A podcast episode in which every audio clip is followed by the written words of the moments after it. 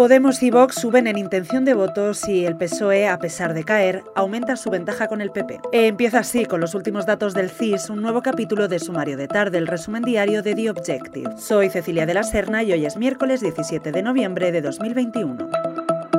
El CIS concede un mes más la victoria electoral al PSOE de Pedro Sánchez. El Partido Socialista obtendría el 27,6% de los votos, según el centro que dirige José Félix Tezanos. La formación que más se ve beneficiada de un mes a otro es Podemos, que logra una subida de 1,8 puntos respecto al anterior barómetro.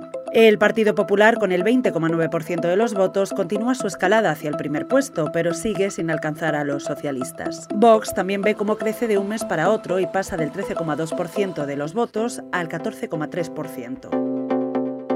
Seguimos con política. PSOE y Podemos pactan que los delitos de lesa humanidad del franquismo sean juzgados. Además, se extenderán hasta 1982 las víctimas del franquismo y se retirarán hasta 33 títulos nobiliarios de cargos del régimen como Calvo Sotelo o Primo de Rivera.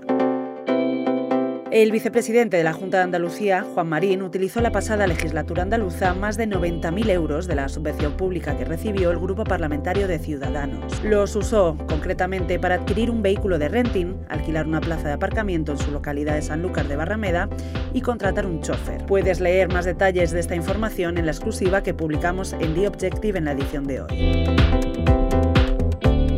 En internacional destacamos que Lukashenko y Merkel han acordado este miércoles negociar para resolver la crisis fronteriza. En su segunda conversación telefónica desde el lunes, ambos líderes han resuelto que la Unión Europea y Minsk designen a funcionarios que iniciarán inmediatamente negociaciones con el fin de resolver los problemas existentes.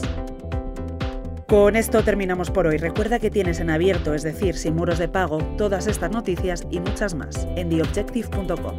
Mañana volvemos con más.